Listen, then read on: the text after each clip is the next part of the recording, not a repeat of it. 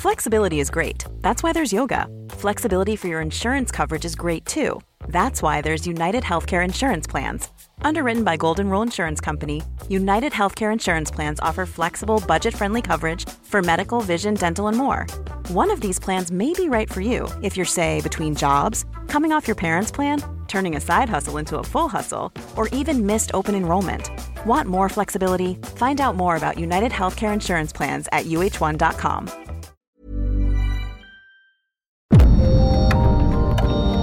Dialogando con mis psicoanalistas. La doctora Ruth Axelrod, doctor Pepe Estrada y la doctora Rocío Arocha son especialistas comprometidos. Profesionales que se interesan realmente en ti. A través de El Heraldo Radio, un espacio personal, íntimo e incluyente. Dialogando con mis psicoanalistas.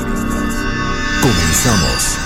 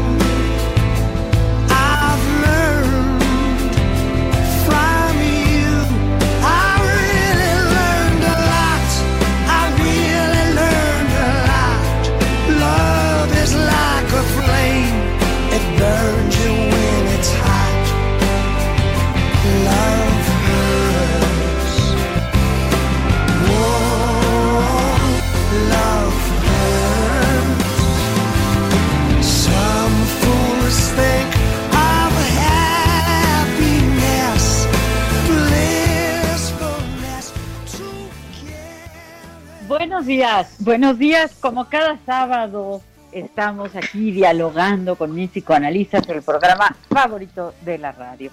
Soy Rocío Arocha, me encuentro con... Buenos días, soy Ruth Axelrod, muy contenta hoy en la mañana. El tema es fascinante, ya nos los va a presentar ahorita. Es un gusto estar con ustedes en este eh, sábado. Eh, es un placer acompañarlos en el programa favorito de la radio, estar con ustedes, mi querida Rocío, mi querida Ruth. Y bueno, el día de hoy tenemos ahora sí que un tema muy interesante, sobre todo eh, en estos tiempos, ¿no? Las enfermedades del amor. Mi querida Rocío. Así es, así es, Pepe. Eh, bueno, pues como siempre estamos en, en- en el 92.1 de FM en Acapulco, en Bronxville en el 93.5 FHD4, en la Ciudad de México en el 98.5 de FM, Ciudad del Carmen 101.3 y 950 de AM, en Ciudad Juárez en el 1190 de AM.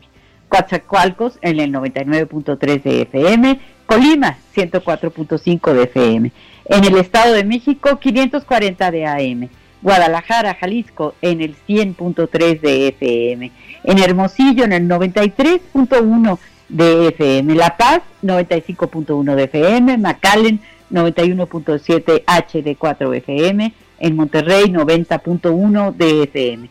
Tampico 92.5 de FM, Tapachula 96.3 de FM, Tehuantepec 98.1 de FM, Tepic 96.1 de FM, Tijuana 1700 AM, Tuxtla Gutiérrez 88.3 de FM y Villahermosa 106.3 de FM. Nuestro teléfono en cabina 55 64 88 93 54 un tema muy, muy interesante y que nos atañe a todos.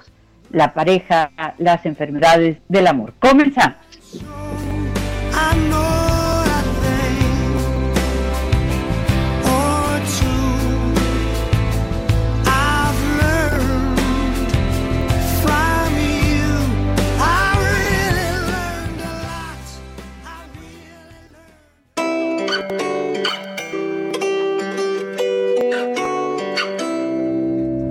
Definir al amor suele ser complejo.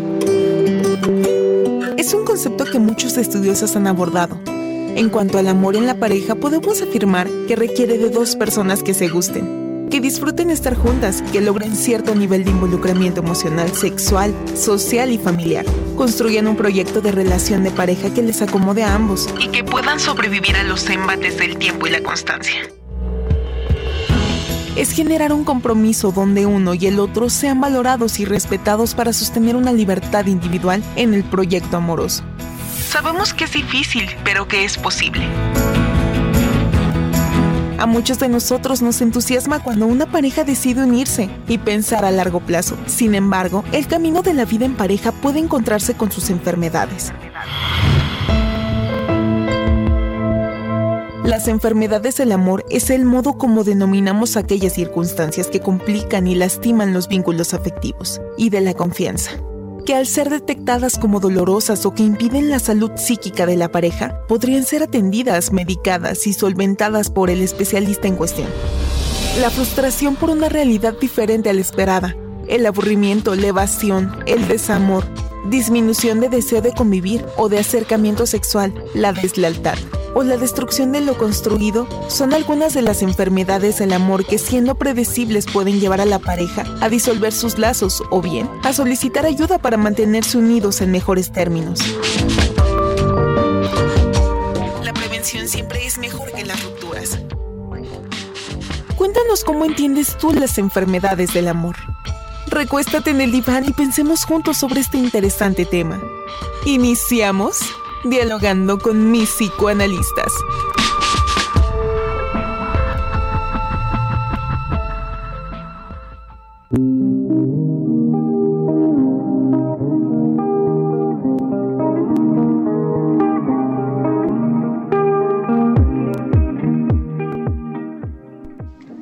Así es, el amor, el amor que tantos dolores de cabeza nos ocasiona, el amor que tanto nos importa, que tanto pues nos confronta, la relación de pareja que tiene ciclos, ¿verdad? Que tiene esta parte de la idealización en donde pues le ponemos al otro así como mil maravillas, ¿no? Y luego viene la crisis y luego la desilusión y otra vez qué complicado es la relación de pareja. Imposible no pensar en Schopenhauer, ¿no? En esta analogía que hace de los puercoespines que se juntan para darse calor, pero las púas del uno laceran la pielecilla del otro y entonces eh, pues se lastiman, se tienen que, que separar un poco, en fin, cuántas eh, enfermedades del amor conocemos, ¿no? Muchas, muchas enfermedades del amor, los celos, la codependencia.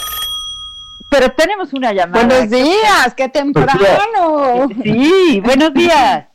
Buen día. Eh, sí, es un tema fabuloso, porque de alguna manera, quien no lo ha padecido? Y obviamente yo sé que toma una buena parte de, de todos sus pacientes. Em, yo, yo quisiera preguntar, o sea, una, ¿cómo superas una separación y cuándo es obligada una separación? Eh, porque mm, ahorita, eh, con base a las enfermedades, pues, o sea, ¿qué realmente diría ya no más? ¿Con quién tenemos el gusto? ¿Quién habla? Mi nombre es Patricia Pacheco, yo los escucho siempre y obviamente hay que felicitar al Heraldo de México porque este tipo de servicio y de eh, información para toda la sociedad, para toda todo el país y aparte también, pues no sé, que llegan también un poquito afuera, eh, es muy importante. Y en estos, en este periodo pues, decembrino sé que se pasa también mucho, o sea, el, el desamor, eh, no sé, es de muchos autores y pues qué bueno que lo están abordando y pues yo creo que va a ser tema de más sesiones, pero bueno, ahorita las preguntas que les planteo es una, ¿cómo separa, cómo afrontas una separación y cuándo es obligado la ruptura? Eh, Híjole, Pati, qué mañana tan intensa, pero muchas gracias por tu llamada. Haremos lo que podamos durante el programa. Y si Yo no- con filo, Pati. claro, y si no nos alcanza este, tomaremos otro. No pasa nada, ¿eh? Sí, sí, claro. Ok, ok, bueno, pues aquí estamos, haremos lo mejor que podamos. Gracias, Pati, por llamarnos y, y feliz Navidad. No, no, todavía falta, todavía falta, todavía nos faltan dos, tres sábados, así es que seguimos. Dos, tres programas. ¿Mm? Dos personas. Exacto. Ok. Exacto, seguimos. Bueno, pues este, unas preguntas muy, muy interesantes, ¿no? ¿Cuándo, ¿cuándo separarse? Bueno, eh, creo que el tema es interesante desde el punto de vista de cómo se plantea que el amor en sí puede y debe considerarse como un evento que puede enfermarse. Nosotros como representantes del área médica, digamos, del área de la salud, podemos llamar a esto enfermedad. Claro que otras áreas del, del, del estudio de la filosofía llamarían de otra forma estos momentos, estas crisis, estos ejercicios del movimiento natural que tiene que ver con el amor romántico, ¿no? Sin embargo, el poner la posibilidad de que las hay enfermedades del amor, entonces estamos suponiendo de forma natural que entonces va a haber médicos que puedan ayudar a manejar las enfermedades del amor y que habrá enfermedades como las que nos está planteando Patti que podrían ser letales, mortales para el amor mismo y otras que quizá podrán tener su tratamiento, su medicación, las hospitalizamos, las curamos y probablemente podrán llegar a un destino diferente en, en, tanto sean atendidas. O creo que la idea en, esta, en este momento sería tirar los mitos, algunos de ellos en relación con el ejercicio amoroso, pensando que el amor, como nos decían de chiquitos, dura para siempre. Así nada más porque aparece, se va a quedar. Y claro que les faltó, nos faltó la segunda parte de la frase, que es, claro, durará para siempre si es que lo cuidas, lo atiendes, lo, lo llevas al doctor, lo, lo, mimas, ¿no? Y cada día te encargas de que llegue a buen puerto. Es decir, no es un ejercicio que se da como una experiencia que se mantiene, la experiencia amorosa, así como cualquier otra, va a estar en movimiento, pero eso lo tenemos que aprender a veces solitos y este programa ojalá para llevarnos a entender que los movimientos afectivos del amor son constantes, son dinámicos, son vulnerables, vulnerables a muchas cosas, ¿no? Que se pueden predecir y que los podemos curar. ¿Qué opinas, Pepe? Sí, sí, yo creo que es un tema bien complejo, ¿no? Este, la, la pregunta con la que eh, empieza nuestra querida Pati este programa me parece muy interesante porque el hablar de distanciamiento, el hablar de separación en una relación es algo que lamentablemente eh, eh, llega a suceder y que cuando uno inicia una relación, pues uno nunca quiere llegar a ese punto, ¿no? En realidad. Ahora, la, la situación es que, eh, pues muchas veces no, no contemplamos una cosa que es natural a las parejas y a la naturaleza humana, ¿no?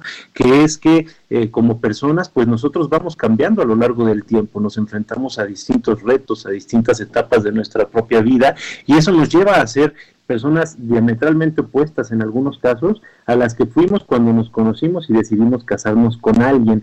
Entonces, evidentemente va a haber muchas cosas, además de los retos de la vida diaria, que nos van a llevar a que haya roces, a que haya dificultades con nuestra pareja y que se pueda llegar a hablar de eh, separación o eh, forzosamente divorcio, ¿no? En algunos casos. Ahora, eh, la separación y el divorcio son dos cosas bien eh, diferentes que sí hay que tener en cuenta. Fíjate, yo conozco parejas que llevan separadas toda la vida, así, pero de verdad, eh, desde que yo los conozco, desde 30 años, este, desde chiquito, ¿no? Separados, pero siguen casados. Eso no es un divorcio, ¿verdad? El divorcio es un tema legal, concreto, que lleva a eh, suspender todo tipo de, relación este, o, o contacto eh, entre la pareja y que si hay este, esta figura de los hijos, bueno, pues siempre va a haber una relación de coparentalidad y también en términos económicos, pero la separación a veces no es tan clara. Entonces la separación a veces se utiliza como para tener un poquito más de claridad antes de tomar la eh, de decisión del divorcio, de esta separación ya definitiva y radical, este, es como para dejar que se asienten algunas cosas y tomar una decisión mejor pensada. Y el divorcio pues ya es, es una cuestión legal que lleva a la anulación del matrimonio. ¿Cuándo hacer el una y la otra? Pues va a depender de cada circunstancia, pero creo que es importante, si encontramos cosas buenas en la pareja, siempre hacer un intento por salvaguardar la relación. Mi querida Rocío, ¿tú qué piensas? Pues mira, estoy muy de acuerdo contigo, Pepe, con lo que dices. Y eh, a mí me gustaría eh, como hacer énfasis en que el mito, el mito del amor romántico, pues eh, suele hacer mucho daño, ¿no? Esta idea de eh, ya encontré al príncipe azul o ya encontré a la princesa, vamos a ser felices para siempre. no vamos a tener conflictos, ¿no? A mí me gusta decir que el arte de una relación de pareja no, no estriba en no tener conflictos, sino más bien en aprender a resolverlos, ¿no? Y también, ¿por qué no citar a, a nuestro querido Eric Fromm, ¿verdad? En su famosísimo Arte de Amar, en donde dice, bueno, pues el amor es un acto de la voluntad, es una decisión, es, es tener responsabilidad, respeto, cuidado y conocimiento por el otro. Eh, muchas veces pensamos con este mito del amor romántico, ¿verdad? Que se nos presenta, pues en la cultura, eh, ¿verdad? En las telenovelas, en las canciones de amor, en los cuentos de hadas, pues hace, puede hacer mucho daño. ¿Por qué? Porque entonces tenemos expectativas enormes, expectativas de que todo va a ser fácil, de que todo va a fluir eh, como miel sobre hojuelas y a la hora de la verdad, pues esto no no ocurre. Entonces, interviene la voluntad. Y esto es algo muy importante, ¿no? No es una cuestión de magia, no es una cuestión de suerte, es una cuestión de, eh, pues sí, de decidirse a permanecer ahí. Hay una frase que me gusta mucho que dice, amar es permanecer al lado de alguien, ¿no? O sea, a pesar de, a pesar de que muchas veces, pues a lo mejor lo que tenemos ganas es de salir corriendo. Pero tenemos un mensaje, Ruth. Sí, hola, este tenemos un mensaje. Recuerden nuestro WhatsApp 55 30 10 2752, en donde podemos recibir sus mensajes por escrito, si van manejando, si no quieren hablar, si no les gusta su voz, pero aquí nosotros podemos usarla y usar sus ideas. Y, y como siempre, la señora Lolita nos dice hoy, eh, apreciados doctores, buenos días. Como cada sábado estoy puntual a nuestra cita para escucharlos y enriquecernos con sus valiosos comentarios. El tema por demás actual e interesante. ¿Y quién no ha padecido con el amor o el desamor? Gracias por, por presentarnos en cada programa un gran tema y como siempre me dispongo a aprender juntos.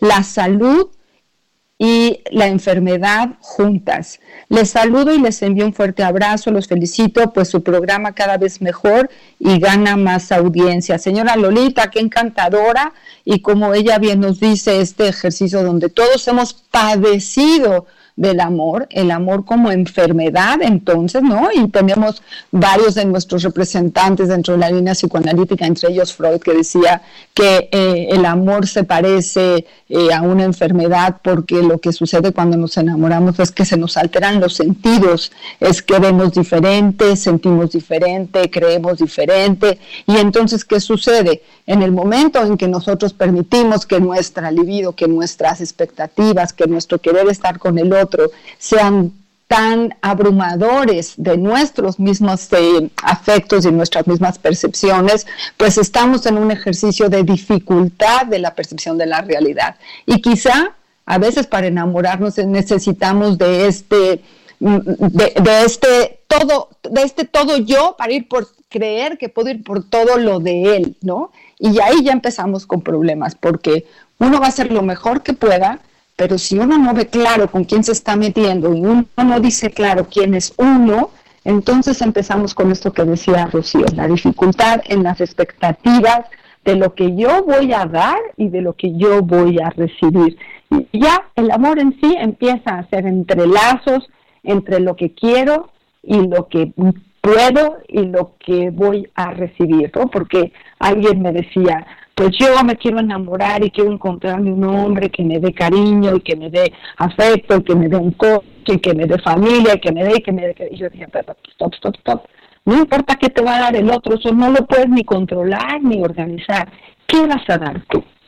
Hablar de amor implica hablar de uno mismo en lo que uno puede y en lo que uno no puede ofrecerle al otro, en donde uno cree que curar al otro es posible, pero la verdad es que no es posible. Dicho así, Pepe. Sí, sí, sin lugar a dudas, pero vámonos con nuestra llamada. Hola. Buen día. Hola. Buenos días. Mucho gusto. Buenos días. ¿Quién habla? Habla Patricia. Otra Patricia. ¿Cómo está Patricia? Buenos días. Buenos días, ¿cómo están? Quiero felicitarlos porque sacan unos temas interesantísimos. Ay, muchas gracias. Pues muchas gracias, con mucho gusto. Y también quisiera hacerles una pregunta sobre el tema de hoy. ¿Se cura una enfermedad de amor?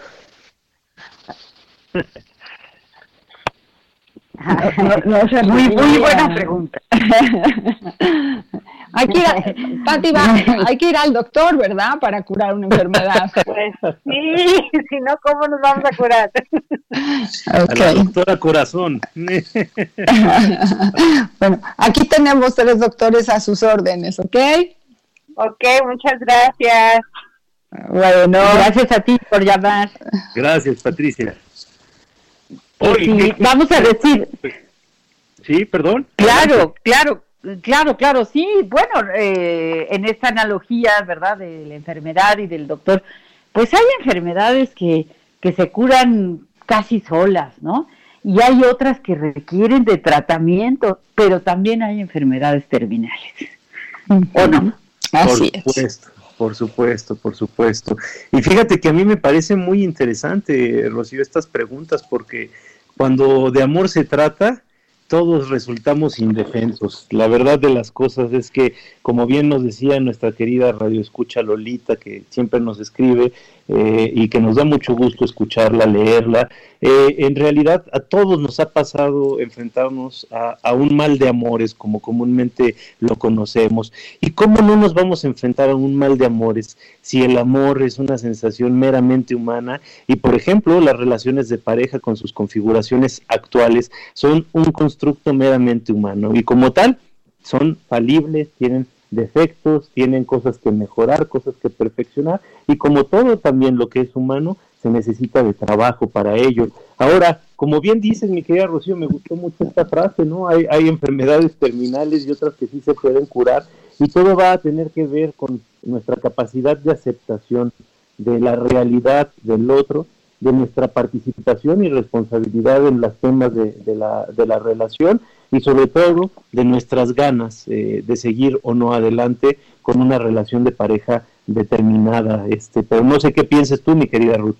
Bueno, a mí me gusta mucho esta idea en relación a poder pedir ayuda a tiempo, ¿sí? Claro. Y, sí, y poder ubicar esta parte de la salud mental, la salud amorosa que cada uno de nosotros pueda tener, ¿no? Hemos hablado de la salud virtual, ¿no? De la salud financiera, pues también de la salud vincular, ¿no? De la salud para que, que nosotros podamos cuidar, ¿no? eh, diagnosticar a tiempo que algo dentro de nuestra em, conceptualización de nuestra relación amorosa no, no está yendo bien o que nos está faltando algo y eh, quizá darnos cuenta de que hay que atenderlo y si nos atendemos a tiempo muy probablemente eh, esta letalidad pues se evite, ¿no? Y si no se puede evitar la letalidad del amor, la letalidad de la pareja, la letalidad de, de mantenerse en la relación, bueno, que se haga de, de, forma sana, ¿no? Hay, hay situaciones que atentan directamente contra los vínculos que vale la pena no usarlas para terminar. O sea, si una pareja va a decidir separarse y después divorciarse, que lo haga en paz, que lo haga con cariño, que lo haga a pesar de que son de los momentos más difíciles y más dolorosos que puede tener una persona en su vida, si es que tenía expectativas en relación a una situación de largo plazo, ¿no? Pero hay situaciones que no podemos evitar. Eh, tenemos muy cerca a Rafael Manrique, que nos escribe sobre erotismo, sobre amor, sobre sexo y la complejidad y la libertad en la relación amorosa, ¿no? Y habla de esta cuestión del tiempo, el tiempo y el aburrimiento como elementos que son inevitables al paso del amor, a la, a la estructura de los hábitos amorosos, ¿no? Que el tiempo va a ser una circunstancia que va a atacar la ilusión y los lazos amorosos y también así la constancia. Entonces, el mismo efecto que tiene el acuerdo que se ha establecido entre dos va a ser simultáneamente uno de sus posibles, una de sus posibles amenazas. Entonces, por eso es tan interesante hablar de la libertad del amor, porque quedarse con alguien automáticamente va a hacer que quizá encuentres la posibilidad del aburrimiento y el aburrimiento que tiene que ver con el co- compromiso. Ya nos vamos a corte a pesar del compromiso. Ahorita regresamos y continuamos, mi querida Ruth. Gracias a todos. Nos vemos en unos momentos. No se vayan. Un día construimos se ha esfumado. Pareciera que es más fácil dejarnos. Pero eres un fantasma conmigo caminando. Los doctores Ruth Axelrod, doctor Pepe Estrada y la doctora Rocío Arocha continúan en un momento en Dialogando con mis psicoanalistas. Esto es Dialogando con mis psicoanalistas. Estamos de regreso.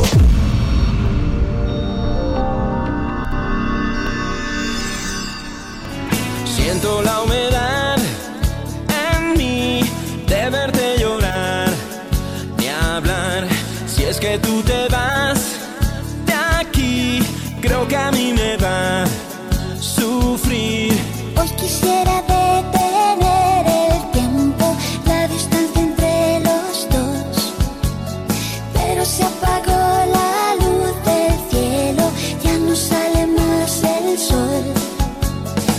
fragilidad sin ti, ¿cómo superar el fin?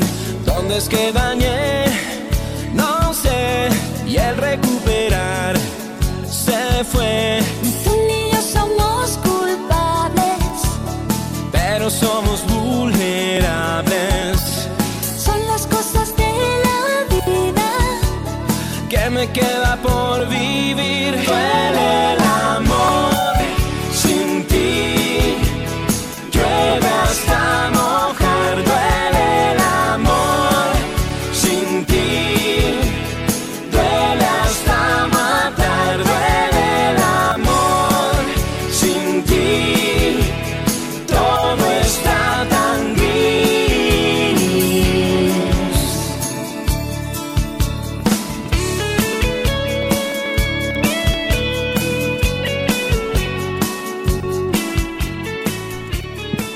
¿Qué tal?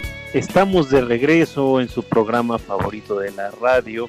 Yo soy Pepe Estrada y me encuentro en compañía de mis queridas amigas y colegas Ruth Axelrod y Rocío Arocha. Somos el Heraldo Radio y bueno, venimos de escuchar esta excelente canción de Alex Inte con Nana Roja del 2003 del álbum Mundo Light que nos habla un poco de esto tan difícil que es el amor. Pero a mí me gustaría retomar este segundo segmento, este, llenando con un poco de, poesía eh, la radio, ¿no? Eh, quisiera compartirles un poema de nuestro querido Jaime Sabines, que creo que ejemplifica muy bien estas dificultades que se atraviesan cuando uno ama a una persona, y esto sin pensar que haya conflictos en la pareja. Se llama Te quiero a las 10 de la mañana, y dice así. Te quiero a las 10 de la mañana y a las 11 y a las 12 del día. Te quiero con toda mi alma y con todo mi cuerpo, a veces en las tardes de lluvia, pero a las 2 de la tarde o a las 3, cuando me pongo a pensar en nosotros dos y tú piensas en la comida o en el trabajo diario o en las diversiones que no tienes, me pongo a odiarte sordamente con la mitad del odio que guardo para mí. Luego vuelvo a quererte. Cuando nos acostamos y siento que estás hecha para mí, que de algún modo me lo dicen tu rodilla y tu vientre, que mis manos me convencen de ello y que no hay otro lugar en donde yo me venga, a donde yo vaya, mejor que tu cuerpo. Tú vienes toda entera a mi encuentro y los dos desaparecemos un instante. Nos metemos en la boca de Dios hasta que yo te digo que tengo hambre o sueño. Todos los días te quiero y te odio irremediablemente. Y hay días también, hay horas en que no te conozco, en que me eres ajena como la mujer de otro. Me preocupan los hombres, me preocupo yo, me distraen mis penas. Es probable que no piense en ti durante mucho tiempo. ¿Ya ves? ¿Quién podría quererte menos que yo, amor mío? ¿Qué piensas, mi querida Ruth? Ay, bueno, adoro a Sabines, me parece una elección sensacional la que haces y la ambivalencia del amor. Aprender que podemos amar y odiar a la misma persona de forma sana y de forma excelsa. Me parece genial, porque además estas cosas no se tienen que decir, pero tenemos que saber reconocer que estamos cargados de afectos contrarios todo el tiempo y que no porque odiemos amorosamente a nuestra pareja, ni tenemos que compartirlo, ni tenemos que decirlo, sino tenemos que aprender a digerirlo entre nosotros. Tengo un mensaje, Pepe. Voy. eh, bueno, lo dejamos para después de la llamada. Perfecto. ¿Qué tal? ¿Qué tal? Buenos días. Hola, buenos días. Habla Benny Weiss, ¿cómo están ustedes? Primero ¿Qué tal, Benny? me uno a Patti para felicitar al Heraldo por la oportunidad que distinguidos especialistas en salud mental nos asesoren en estos tiempos tan complicados. Y agradezco a los especialistas porque aparte de ay- ayudarnos, nos dejan pensamientos para madurar el resto de la semana y así mejorar sus vidas, nuestras vidas. Recordando su programa anterior, cuando el amor se descompone, es que la resiliencia de parejas eh, se afecta y qué recomiendan cuando esto sucede, ya sea que la persona afectada antes de que sea tarde solicite apoyo o siempre ir en pareja. Y por último, cuando el amor se va, ¿qué podemos hacer para no reproducir lo mismo en la siguiente pareja? Muchas gracias. Oye, pues eso es un diccionario. ¿Cómo le hacemos para dar todas las respuestas, Benny? Vamos una por una. ¿Ok? Claro, Sí, gracias. claro. Lo que ya se cortó con Benny, pero muchas gracias por marcarnos, Benny, por escucharnos. Este, sí, una excelente pregunta. Este, las dejo, chicas, a ver. A ver, yo primero quisiera decir esto, ¿no? Eh, el divorcio, ya cuando se concreta, pues mucho tiempo antes hubo una separación, ¿no? Hay una separación que viene desde adentro, ¿no? Igual que, el casamiento o cuando la gente decide unirse y vivir juntos, mucho tiempo antes de que esto se pronuncie, vamos a decir en voz alta, ya está ocurriendo eh, eh, internamente, ¿no? Hay tantos eh, factores. eh, yo pensaba en las palabras de Sidney Husbeth, ¿no? La, la esposa, la segunda esposa de Paul Auster, que dice que cuando convivimos tan de cerca con el otro, pequeñitas manías, gestos, hábitos empiezan a convertirse en algo muy molesto, ¿no? Pero es importante que tengamos siempre, siempre presente esto que, que Pepe tan atinadamente eh, señalaba en el, en el poema, ¿no? De, de Sabines. Eh, queremos y odiamos. Hay una ambivalencia con las personas con las que nos relacionamos. Saberlo tranquiliza un poco, ¿no? Darse cuenta de que puedo estarme sintiendo muy, muy mal, muy incómoda, eh, tal vez molesta, tal vez hasta odiando, pero que eso va a ser un estado de ánimo que va a pasar. Yo recuerdo mucho a un maestro cuando me formé como psicoanalista que nos decía, pues cuando el paciente les pregunte qué hago, sigo no, corto no, me divorcio no, no le pregunten tanto qué siente, pregúntenle qué piensa, ¿no? Porque, porque si nos basamos en el estado de ánimo del momento, muchas veces vamos a tomar decisiones equivocadas. Hay que eh, calmarse, tomar distancia, eh, reflexionar y pensar en las razones que nos llevaron a unirnos a esta pareja, ¿no? Ahora en esto que dice Benny, ¿cómo le hacemos? Ya terminé y luego, luego, ya no, no todavía ni termino y ya estoy agarrada de la mano de, del siguiente. Pues eh, los dichos tienen sus razones, ¿no? Lo que mal empieza, mal acaba. Hay que tener mucho cuidado con primero curarse, ¿verdad? Elaborar el duelo de una terminación en pareja para entonces eh, sentirse pues dispuesto o listo para, para el que sigue. ¿O no, Ruth? Claro, este, no, bien dices elaborar el duelo, pero también implica mirarse a uno mismo.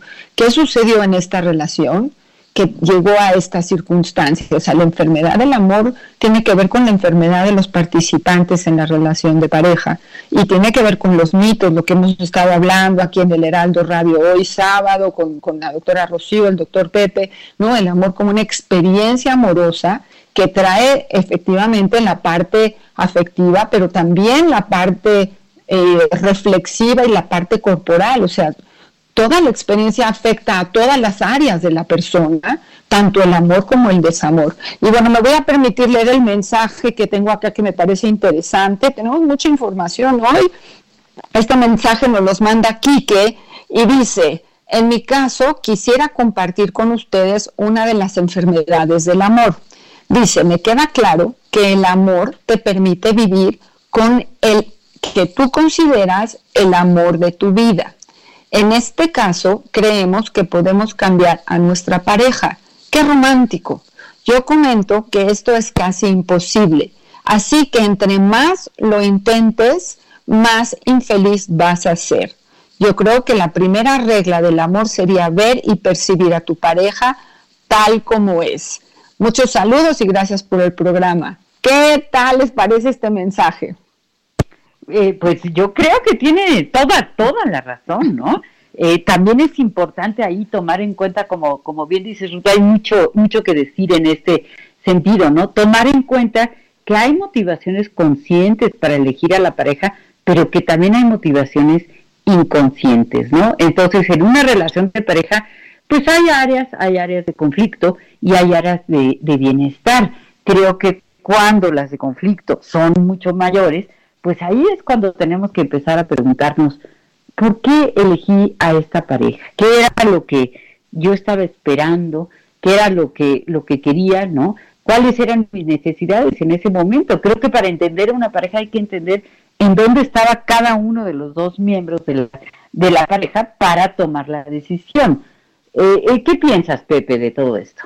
Sí, sin lugar a dudas. Eh, fíjense que yo creo que sí es muy importante siempre estar como de alguna manera preguntándonos, ¿no? Porque eh, de nueva cuenta me gustaría traer a colación este esto que sucede con nosotras las personas, porque eh, vamos cambiando con el paso del tiempo, ¿no? Y, que esto nos lleva a tener posturas distintas a las que originalmente sosteníamos. Entonces, el estar pensando eh, constantemente qué era lo que de alguna manera me unía con esta persona, qué era, qué fue lo que eh, me despertó tal atracción, tal deseo, tal enamoramiento, y sobre todo el tratar de ver los momentos compartidos creo que es algo que nos ayuda mucho. Ahora en los momentos en que hay alguna dificultad que de nueva cuenta son comple completamente naturales a, la naturaleza humana y por tanto a la relación de parejas que suman dos individualidades con deseos propios, ¿no? Cada, cada uno, pues las cosas este, se, se complejizan simple y sencillamente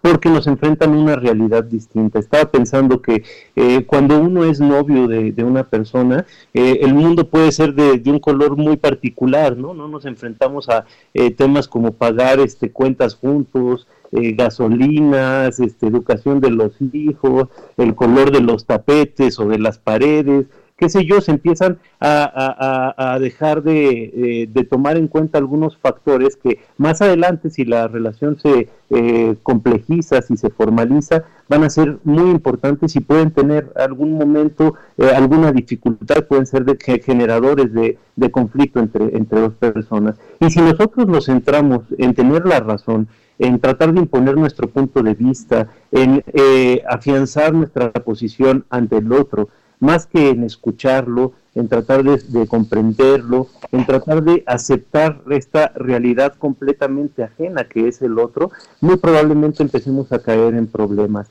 Entonces, yo creo que acá sería muy importante siempre estar pensando qué es lo que la persona eh, que tengo enfrente, que escogí como pareja, que está a mi lado, es lo que me ha dado a lo largo de este tiempo, qué he dado yo, quién es la persona real que tengo enfrente, eh, qué puedo hacer yo para mejorar las cosas, qué me ha faltado o qué necesito también cambiar, porque a veces es muy fácil echar siempre al otro aquellas cosas que eh, no nos gustan o que nos salen mal en el día a día en vez de aceptar nuestra responsabilidad.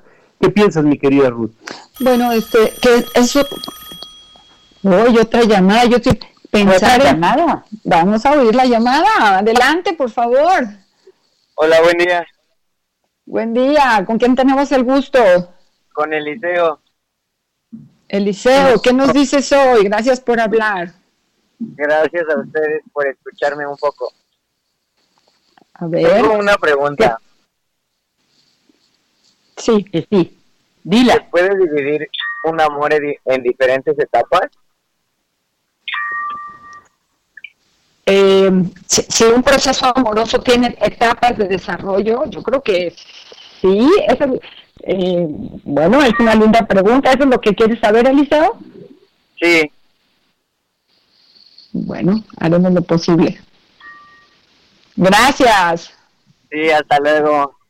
Hasta luego, Eliseo. Gracias por hablar. Bueno, es, eh, quizás es una pregunta un poco didáctica que nos podría llevar a, a reflexionar si yo voy a tener o he tenido o, las eh, relaciones amorosas tienen etapas. Creo que sería muy interesante hablar de las diferentes etapas de un mismo amor, ¿no? Pensando en un primer momento, eh, después el momento de la atracción, el acercamiento, el am- el enamoramiento y después que solamente aquellas parejas que hayan podido sostenerse con admiración, cariño y compromiso van a tolerar esa segunda o tercera fase que refiere a la desidealización del otro, ¿no? Rocío Pepe, ahí estaría uno de los nudos interesantísimos de la continuidad de una relación amorosa que pasa del noviazgo, como decía Pepe, a una relación de compromiso un poco más fuerte, un enamoramiento y después una cotidianidad de la relación.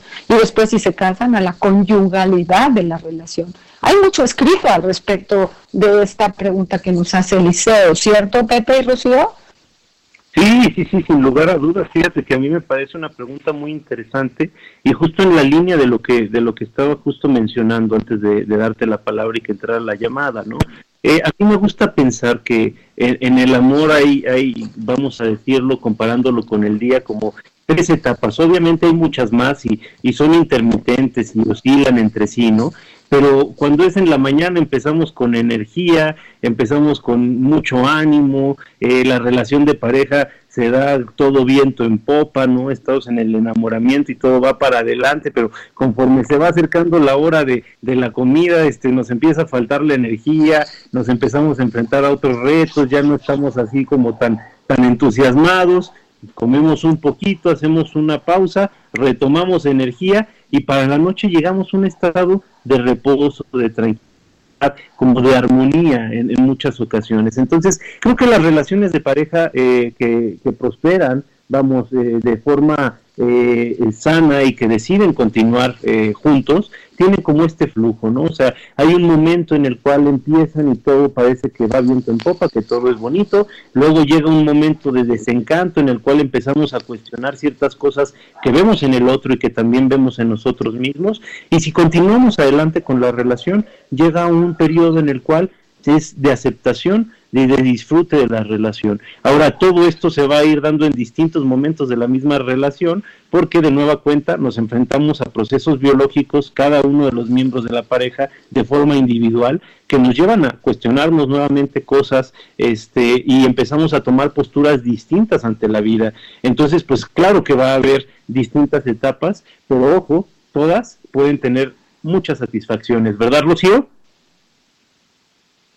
Pues así es, por, por supuesto que, que, que así es, ¿no? Yo pensaba como definirlo en es idealización, crisis, devaluación. Y luego otra vez idealización, crisis, devaluación y en el mejor de los casos, estos tres eh, momentos de la relación de pareja se van viviendo como si fuera una, una espiral hacia adentro, ¿no? Es decir, la primera vez, bueno, la idealización es enorme, la crisis es enorme y la desilusión es enorme, pero si permanecemos en ese lugar, pues la segunda idealización va a ser un poquito más razonable, vamos a decir, un poco menos grande, la crisis también, la decepción también, y llega un momento en que estos tres estados, digamos, se, se, mm, se calman un poco, ¿no? Ya no son tan, tan grandes, puede que ya no sean tan emocionantes, pero eh, pues nos hablan de una constancia, de una voluntad, de una objetividad. Ahora, más vale prevenir que lamentar, ¿no? Entonces, si estamos hablando de enfermedades del amor, vamos a decir, ¿cómo hacemos para no enfermarnos? Pues nos cuidamos, ¿verdad? Eh, tomamos precauciones, nos alimentamos bien, cuidamos, cuidamos de nosotros mismos. El amor, la relación de pareja es algo que se debe de cuidar, que no se puede dar como por sentado, ¿no? Como que ya está y, y Y nada nada más voy a estar- solita, nada va solito, ¿verdad, Exacto, Rocío? nada Sí. va solito. Siempre hay que poner eh, mucha cabeza, ¿verdad? Mucho esfuerzo y, y mucha tolerancia, paciencia y sobre todo principio de realidad, ¿no? Saber que, cómo son las cosas y, y saber lo que sí puedo esperar y lo que no puedo esperar, porque estar esperando fantasías, eh, otro, otro dicho, ¿no? Por ahí, quien siembra expectativas, pues cosecha frustraciones. Entonces, cuando hay mucha expectativa, pues sí puede uno cosechar frustraciones muy, muy grandes que lastimen mucho y que lastimen mucho eh, al Pero, otro. pero, eh, eh, pero, Rocío, está muy bien saber que nos vamos a frustrar, ¿no? O sea, esa sería la medicina, saber que va a haber momentos en que te vas a frustrar. Claro. Y, no, y el manejo adecuado. contento siempre. Exactamente. Entonces, saber que junto en el paquete que uno compra o que adquiere o que el compromiso que uno se va a meter, van a aparecer también experiencias difíciles conjuntamente a la experiencia amorosa especial. O sea, no va sola la experiencia amorosa, va con un resto común de la experiencia humana, de la tristeza, de, de- lo que el humano tiene que seguir evolucionando. O sea, el amor no va a blindar al ser humano de la, de, de la relación con la realidad, lo va a acompañar. Claro, claro, absolutamente, ¿no? Entonces, esto, esto resulta eh, fundamental, ¿no? Eh, yo quiero agradecer desde ahora, porque luego se nos viene el tiempo encima, a eh, Yasmín Hernández, eh, nuestra productora, que siempre está muy pendiente de cada detalle de este programa, y también, por supuesto, a Quique Hernández en los controles. Eh, porque sin ellos, bueno, pues esto no sería, no sería posible. Pepe, Sí, por supuesto, un, fuerte abrazo y como siempre, gracias por ayudarnos a, a construir este programa. Este, pero yo sí quería como insistir mucho en esta parte que, que están comentando eh, mis queridas doctoras en relación a, la frustración. Ahorita al inicio del programa, Rocío, mencionabas muy, muy claramente el tema del amor cortés, ¿no? Este amor romántico que de alguna manera se nos ha pasado como la efigie, el ideal del amor en la cultura occidental y que en realidad no es más que un constructo humano, no, no quiere decir que así sean las relaciones forzosamente.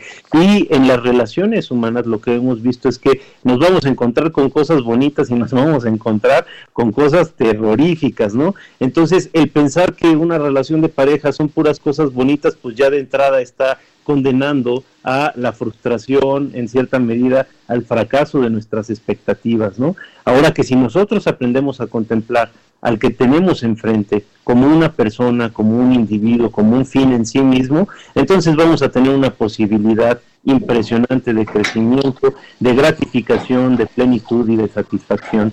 Pero yo creo que sí lo, lo, lo que es muy importante eh, no quedarnos con la idea de que las relaciones tienen que funcionar mal, de que nos tenemos que aguantar cosas.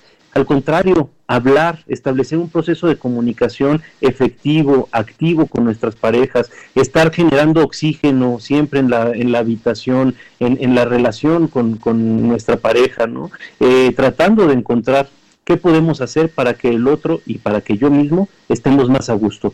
¿Qué piensan?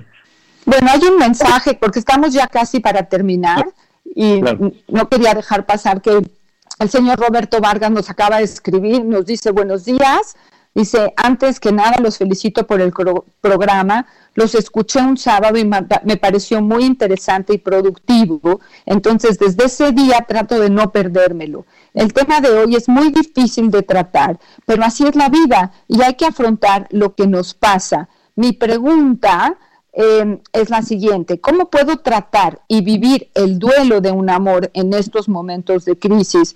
Este, felicidades a todos. Eh, gracias a ustedes. Este, bueno, eh, don Roberto nos deja el tema para, una, para un próximo programa. ¿Cómo manejar el duelo de un amor en estos momentos de crisis, Pepe Rocío, para que lo tomemos en cuenta? Uf, es, es, un- es una, es una pregunta excelente, ¿verdad? Una participación excelente, sí. Yo creo que hay que tocarlo, ¿no, Rocío? Absolutamente, porque de por sí ya estamos en crisis, ya estamos en una situación pues excepcional, estamos eh, en una situación que nos ha confrontado eh, mucho y que a las parejas, a las parejas eh, ha afectado eh, mucho porque pues las pequeñas cosillas se han hecho cada vez más difíciles de enfrentar, ¿no? Estábamos acostumbrados a no estar pues 24/7 juntos, ¿no? Y ahora estar tan juntos y tan cerca y además con las preocupaciones de lo de afuera, pues esto ha hecho mucho más grave. Bueno, No. pues se nos acaba el tiempo, qué lástima, pero nos vemos el próximo sábado, como siempre, a las 11 de la mañana. Me despido, soy Rocío Arocha. Hasta luego a todos, soy Ruth Axel. Pero tenemos un examen profesional hoy. Quiero felicitar a Karen que se recibe de maestría. Aprovecho. Felicidades, Karen. Muchas, Muchas felicidades a felicidades. Karen. Dices te quiero, pero sé que no. Dialogando con mis psicoanalistas. Un diálogo personal, íntimo e incluyente. Por El Heraldo Radio.